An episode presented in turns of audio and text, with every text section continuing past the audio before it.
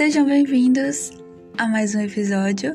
E hoje eu vou continuar com a série sobre os principais é, pessoas que contribuíram para o cristianismo nas suas vidas e também nos seus ministérios.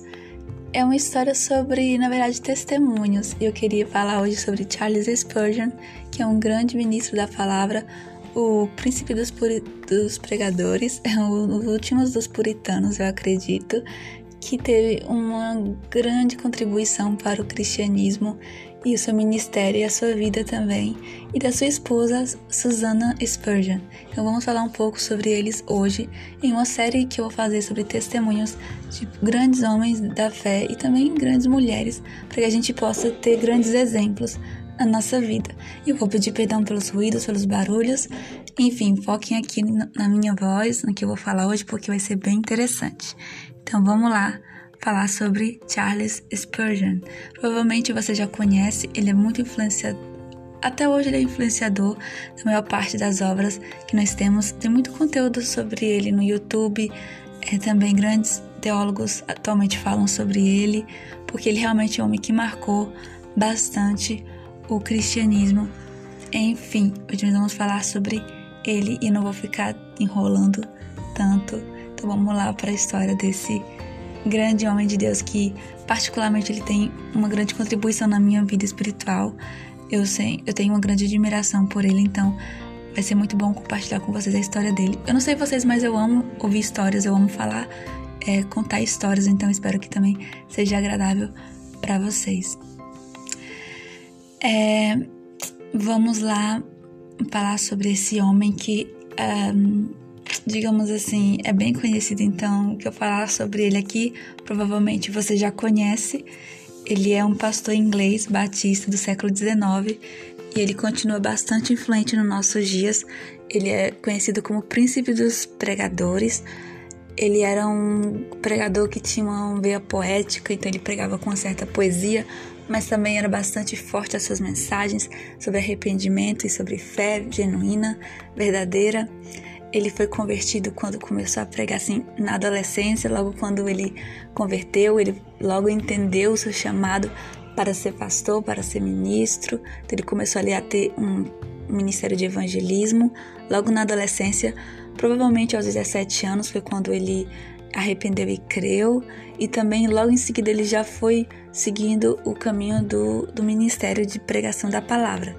Ele foi pastor do Tabernáculo Metropolitano em Londres por 38 anos. Ele passou muito tempo dedicado à vida como pastor. Durante a vida dele, ele pregou para aproximadamente 10 milhões de pessoas e frequentemente ele pregava até 10 vezes por semana em diferentes locais. E a maior multidão para a qual ele pregou foi de 23 mil pessoas. Isso foi antes dos amplifica amplificadores, então ele teve bastante influência ali nas multidões. No ápice do seu ministério, quando ele estava assim, no auge do ministério dele, os seus sermões eram publicamente, era publicado todos os dias, né? Todos os dias os seus sermões eram publicados nos jornais, tanto na Inglaterra, sua terra natal, como nos Estados Unidos. Então ele tinha um ministério bem amplo bem grande, de grande divulgação. Ele era um homem bastante popular, ele era um homem que se envolvia na, nas causas políticas, nas causas sociais, então ele era bem, digamos assim, visível, né? ele tinha essa visibilidade do público e tudo mais.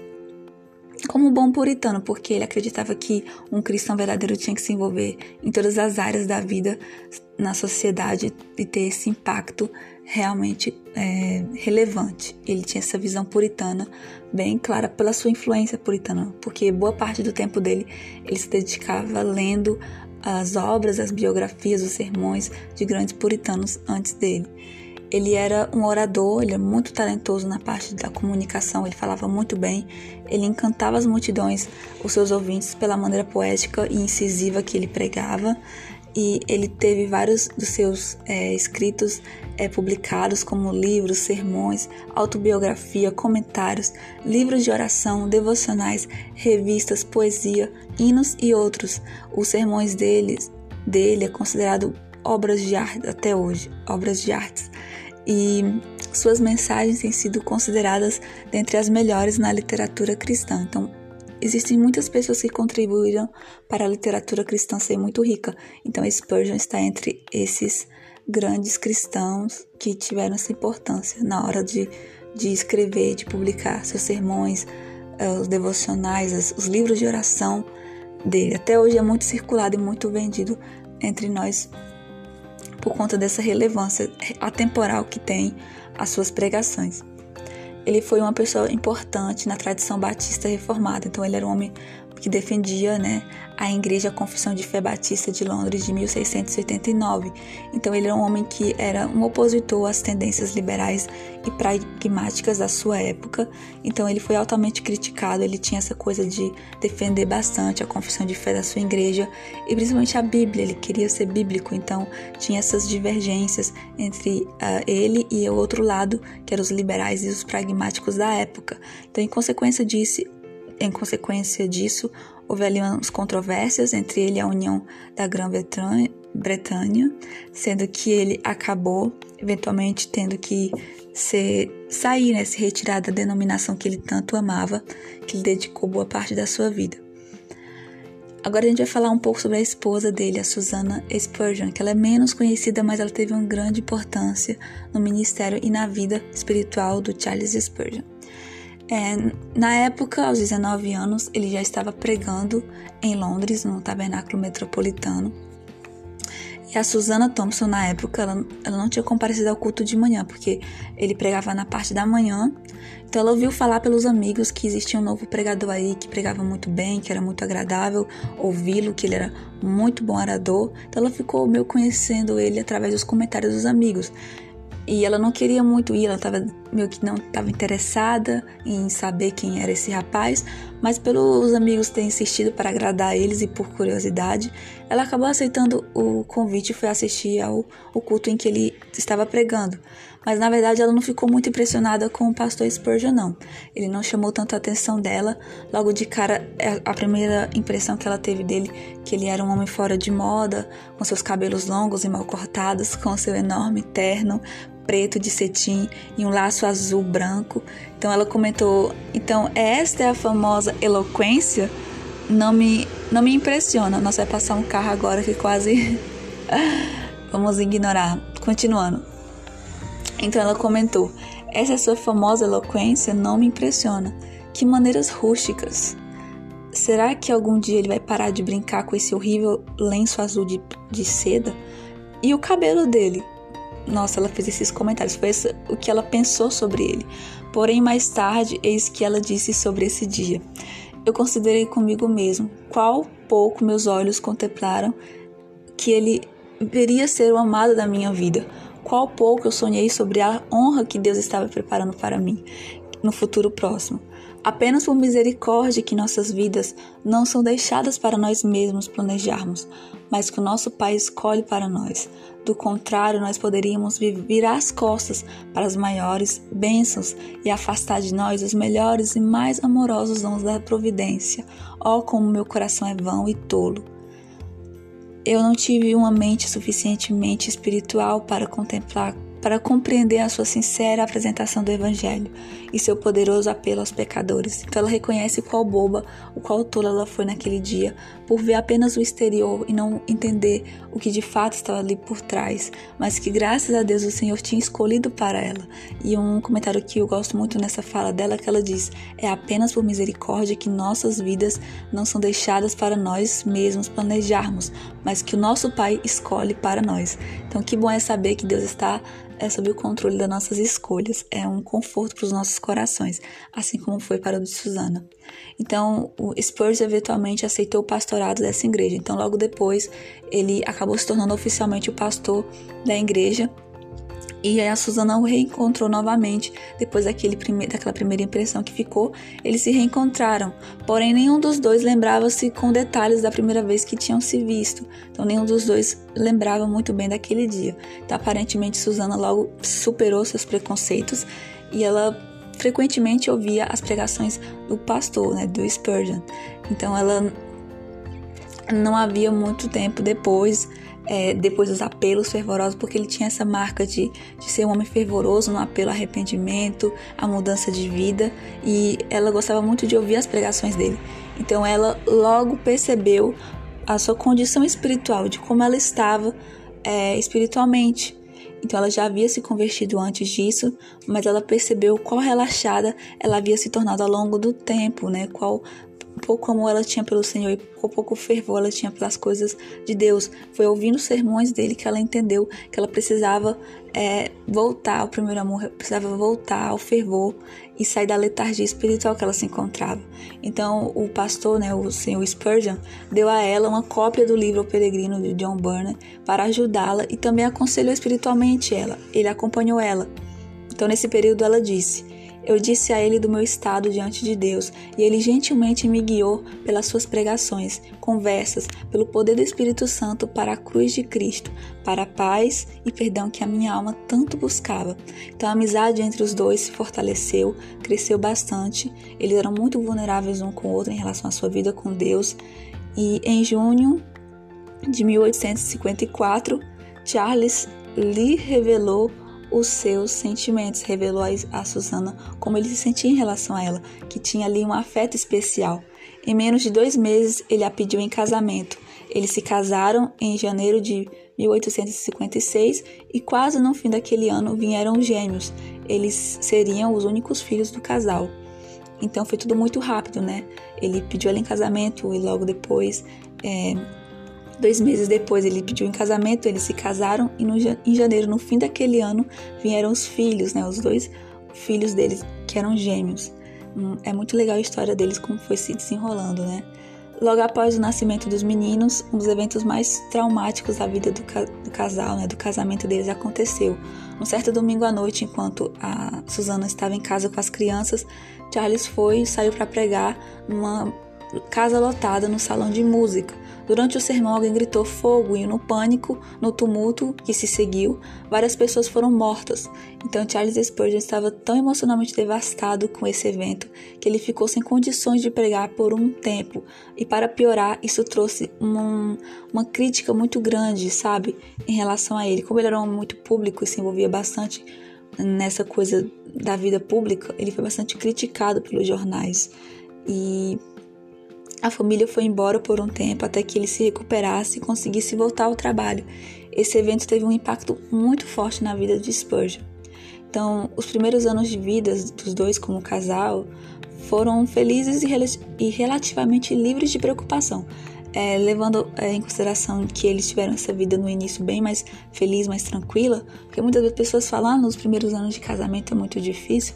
Para esses dois não, foi bem mais leve, uh, os primeiros anos juntos. Então, Susana alegremente passava seu tempo ao lado de seu marido, o acompanhando em muitas de suas viagens para pregar. Após 10 anos de casamento, Susana infelizmente ficou doente. Ela teve uma doença crônica que deixava ela acamada por boa parte do tempo.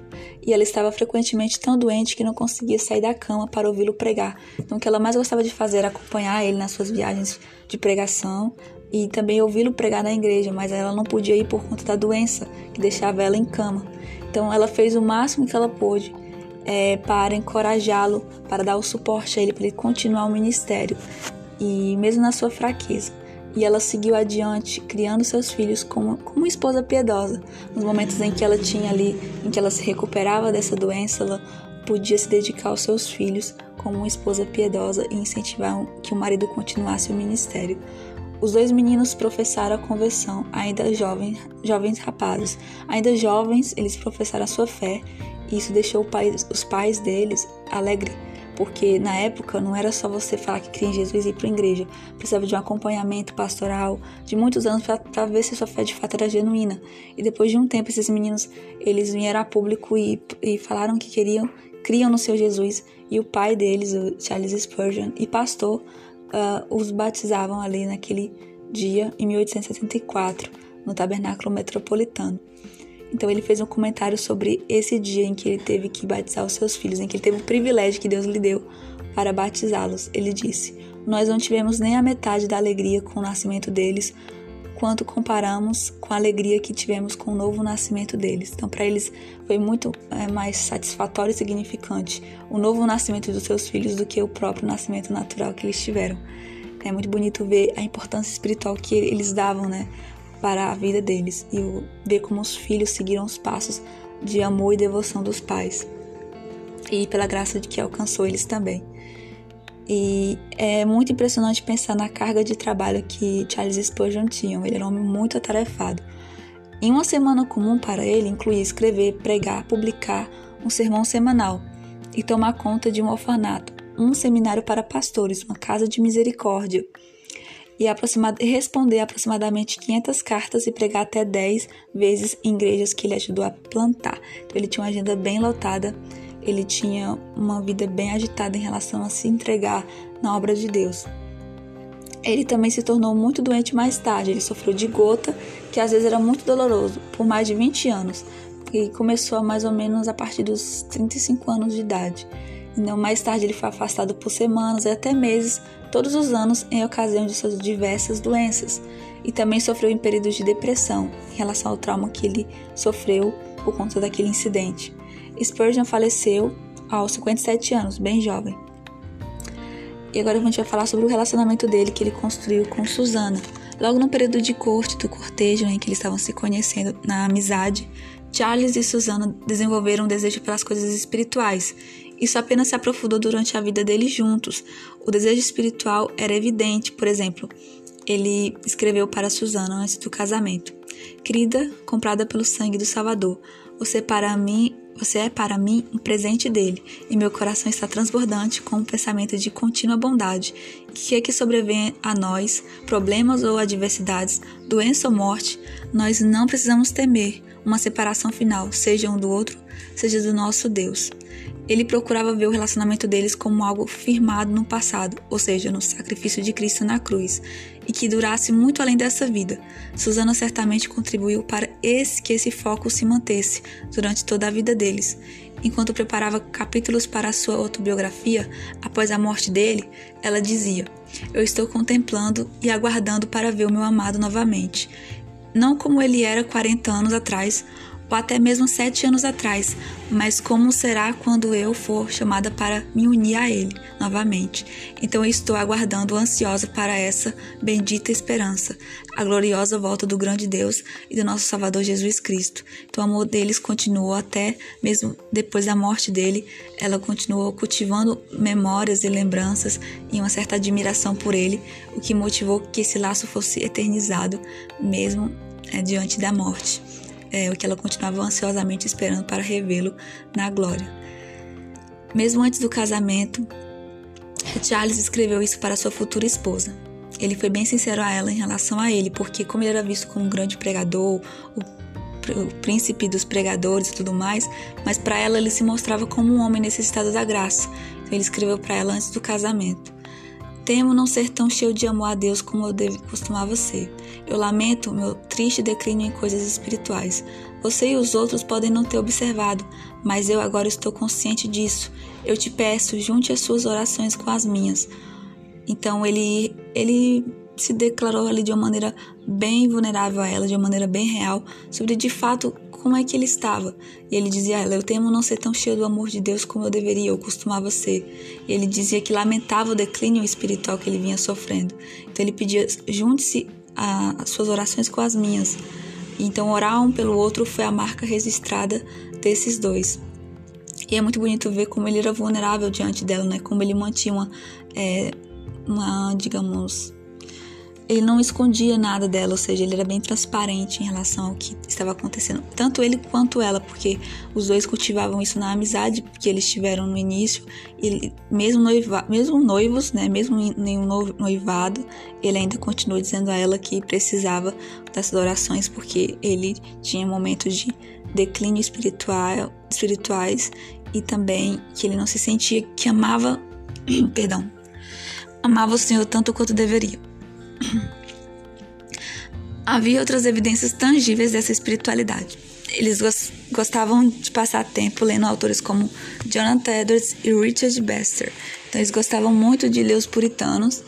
É, eles tinham grande é, admiração pelos puritanos. Então, os dois, o hobby dos dois era fazer leituras juntas sobre obras desses grandes puritanos. E outros antigos autores puritanos também. Era entre a lista do que eles gostavam de fazer juntos. Eles até mesmo publicaram uma coleção de teologia puritana juntos. Desde o início, o amor espiritual deles era o elo que fortalecia o amor terreno deles. Então, para você ver como eles eram pessoas que tinham essa coisa de cultivar leituras teológicas, eles eram homens apaixonados por teologia. Susana era uma mulher que gostava muito e apreciava muito uma boa teologia. E os puritanos sabiam fazer isso com ninguém, né? Então, Charles escreveu para Susana pouco antes de falecer. Ele, deixou uma, uma carta escrita para eles. Gostavam muito de escrever um para o outro. Seu amor por mim não é um produto apenas da natureza, mas também tem sido santificado pela graça que tem se tornado uma bênção espiritual para mim. Então ele reconhecia que o amor deles é, não era só um produto apenas da natureza. É claro que eles se amavam de forma natural, como marido e mulher, mas ele reconhecia que esse amor era santificado pela graça de Deus, que tinha se tornado para ele uma bênção espiritual, né? É um conforto a mais de Deus na vida dele. Esse profundo tom espiritual do casamento deles é evidenciado de várias formas, tanto nos desafios como nos sucessos que eles tiveram, tanto em ver o sucesso ministerial dele, quanto também nos altos e baixos entre as enfermidades que ele sofria, entre as críticas que eles recebiam, é, nas suas várias é, momentos é, de posso dizer emocionalmente sensíveis de Spurgeon e tudo mais. Você viu que isso meio que fortaleceu e manteve a estabilidade na relação dele. É, Susana chegou a pensar em abrir mão de Spurgeon no início do seu é, relacionamento, porque ele era um pastor e a vida dele era muito corrida e a pregação consumia tanto o seu tempo. Então, mesmo antes do casamento, ela teve esse pensamento de pensar em deixar ele. Talvez não seria uma pessoa que se adequasse ao estilo de vida dele. Então, ela teve que aprender logo cedo que a obra de Deus tinha que vir primeiro na vida dos dois. Então, os encontros românticos que eles tinham consistiam apenas nas visitas que ele fazia a ela nas segundas-feiras. Ele sentava-se e começava a editar seu sermão do dia anterior para que fosse publicado. Enquanto isso, ela se sentava ao seu lado em silêncio e às vezes ele estava tão, tão concentrado no seu trabalho de pregação que se Susana entrasse na igreja ele nem iria nem mesmo reconhecê-la, ou apertaria a mão dela como se ela fosse uma total estranha, porque ele era uma pessoa muito focada no que ele fazia por o peso da responsabilidade que ele sentia em ser o ministro da palavra. Era muito temente a Deus.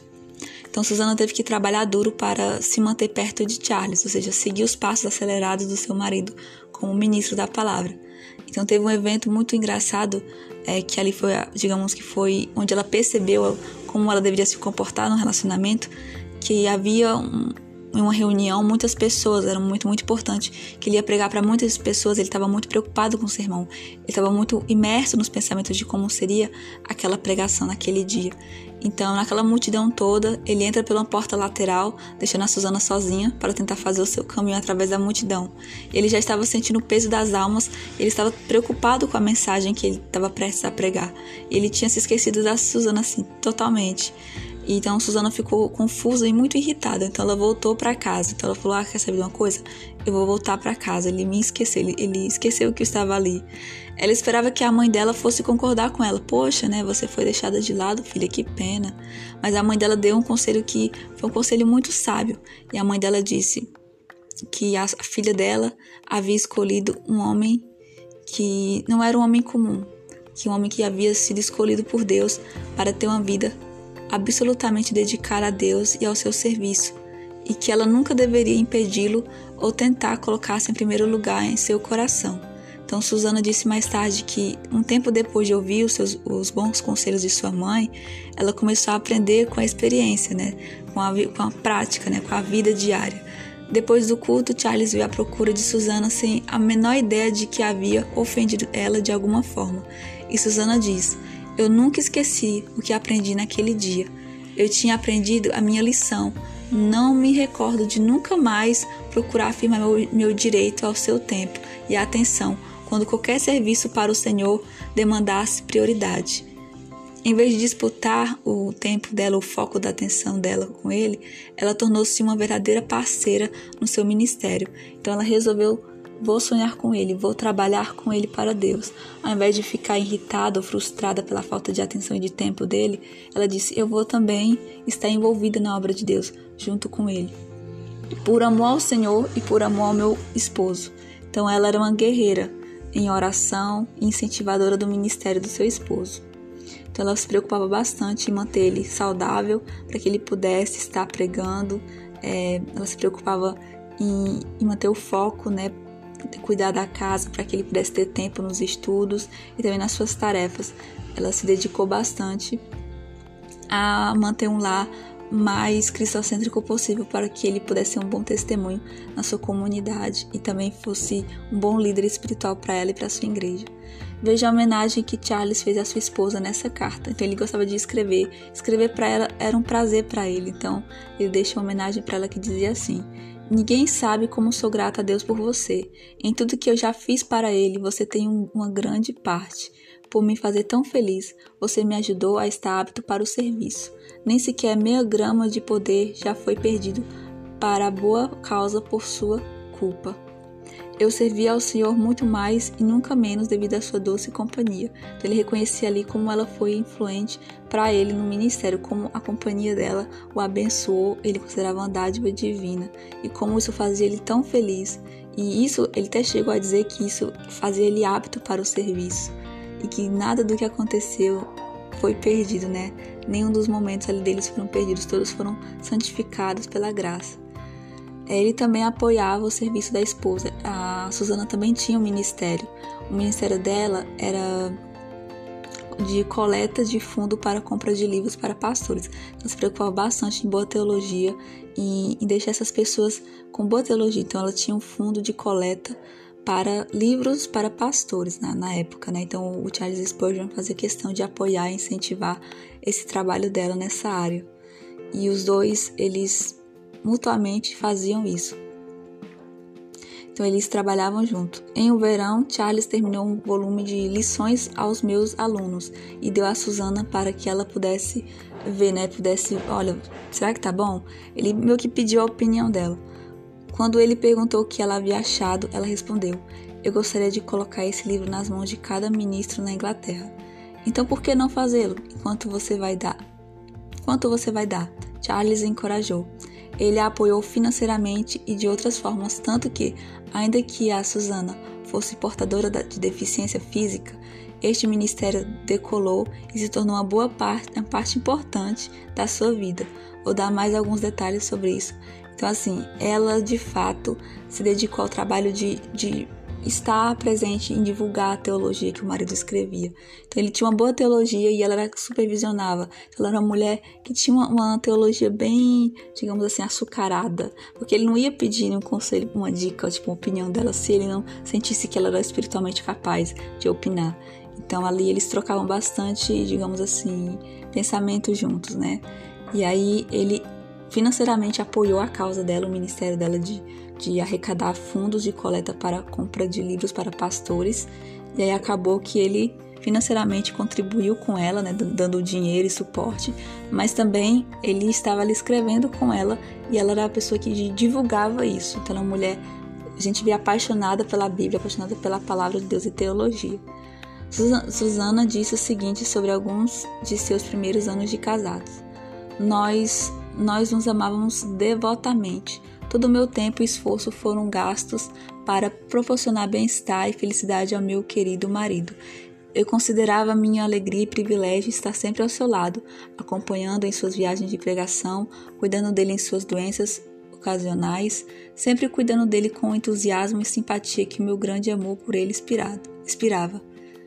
Digo isso não para sugerir qualquer tipo de mérito da minha parte, mas simplesmente para que eu possa aqui registrar minha profunda gratidão a Deus que me permitiu por um certo tempo cercá-lo com todo o cuidado, conforto e afeição que fosse possível para uma esposa proporcionar. Posteriormente, Deus ordenou que fosse diferente. Ele considerou apropriado reverter a situação, e por muito tempo o sofrimento em vez de serviço tornou-se a minha porção diária, e os cuidados de confortar a esposa doente caiu sobre meu marido. Então, a Susana, ela ficou bastante doente, e o Charles, ele viajava, né? Então ele deixava, tinha que deixar ela sozinha. E esses momentos de separação dos dois eram muito dolorosos para eles. E ela chegou até a escrever: Essas separações foram muito dolorosas para os nossos corações tão ternamente unidos como eram. Nós suavizamos essa dor na medida do possível, por correspondências constantes. Ela dizia que eles constantemente mandavam cartas um para o outro, mantinham contatos e essa chama do romance é, bíblico, do romance sacrificial acesa. Charles de fato escrevia fielmente para ela enquanto estava fora. Ele considerava a escrita dessas cartas mais do que um dever de amor, mesmo quando ele lhe pedia, mesmo quando ela lhe pedia que ele usasse seu tempo para escrever outras correspondências. Ele costumava escrever para ela diariamente, exceto quando fazia uma viagem é, de trem. Ele diz, ele disse em uma nota: Cada palavra que escrevo é um prazer para mim, muito mais que poderia ser para você.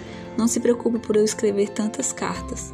Ela tinha medo de que esse negócio dele ficar escrevendo cartas para ela atrapalhasse dele se dedicar a outras coisas. Charles tinha o hábito é, de, de mostrar para sua esposa o quanto ele era um homem que, que amava ela, não só em palavras, mas também em atitudes, né? Então ele gostava bastante de dar presentes a ela e tudo mais, e fazer essas surpresas para ela, o que era muito bonito. E, e é muito que ele, tanto em palavras quanto em atitudes, os dois estavam ligados. Isso tudo por conta da base espiritual do início do, do relacionamento deles. E eu vou ler um relato aqui que eu achei muito bonito, que é em um certo momento, quando Susana estava muito doente, Charles to tomou para si a tarefa de mobiliar e preparar sua nova casa para ela. Ele tentou fazer tudo de tal forma para agradá-la e tornar a vida mais fácil para ela. Ouça o que ele escreveu a ela em uma carta.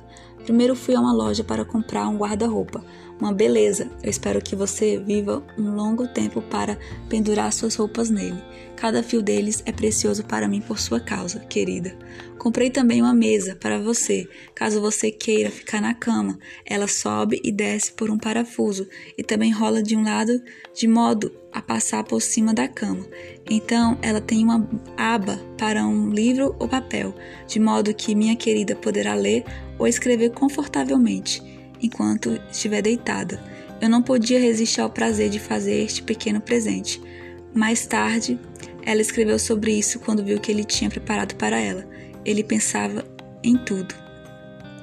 Então, o relacionamento deles era tanto em palavras quanto em atitudes. Eles mostravam isso hum, espiritualmente, também emocionalmente. Eles era uma união, como ele disse, né? Tão linda, tão espiritual que ele, ele e ela estavam ali mutuamente ajudando um ao outro. Tanto ela dando suporte e apoio no ministério dele, sonhando junto com ele, quanto ele estava ajudando ela nas suas fraquezas, na sua fragilidade, o que mostra bastante Cristo e a igreja, né? Como Cristo, como Cristo nos abençoa, como Cristo nos dá o suporte para que sejamos é, cada vez mais semelhantes a Ele. E era o que Charles ele se esforçava para fazer e como a igreja precisa ser submissa, como Susana foi, né? Tendo que entender o ministério do seu esposo e mais do que isso, amando o ministério do seu esposo com ele. Então, é um pouco sobre a história desses dois, que teve um grande impacto é, na história do cristianismo e da nossa vida, porque esse homem, é, para mim, é muito importante, como eu falei, eu sou uma grande admiradora das obras dele, das, dos escritos dele, e que bom é, é poder conhecer um pouco mais sobre a vida íntima dele, do lar dele, né? Que ele deixou escrito em cartas, em autobiografias, tanto dela quanto dele. Então espero que vocês é, estejam, estejam sido abençoados com essa história. E é uma série de histórias que eu vou estar contando sobre testemunhos de pessoas que impactaram o cristianismo e a vida cristã de uma maneira. E a fonte que eu tirei isso foi do site Moça Piedosa, Moças Piedosas. Então, se você quiser depois dar uma olhadinha lá com mais profundidade, é, vocês podem estar pesquisando em Moças Piedosas, é um site, dá um Google que você vai encontrar com mais detalhes. Eu espero que vocês é, tenham sido abençoados. Até o próximo episódio e fiquem na paz.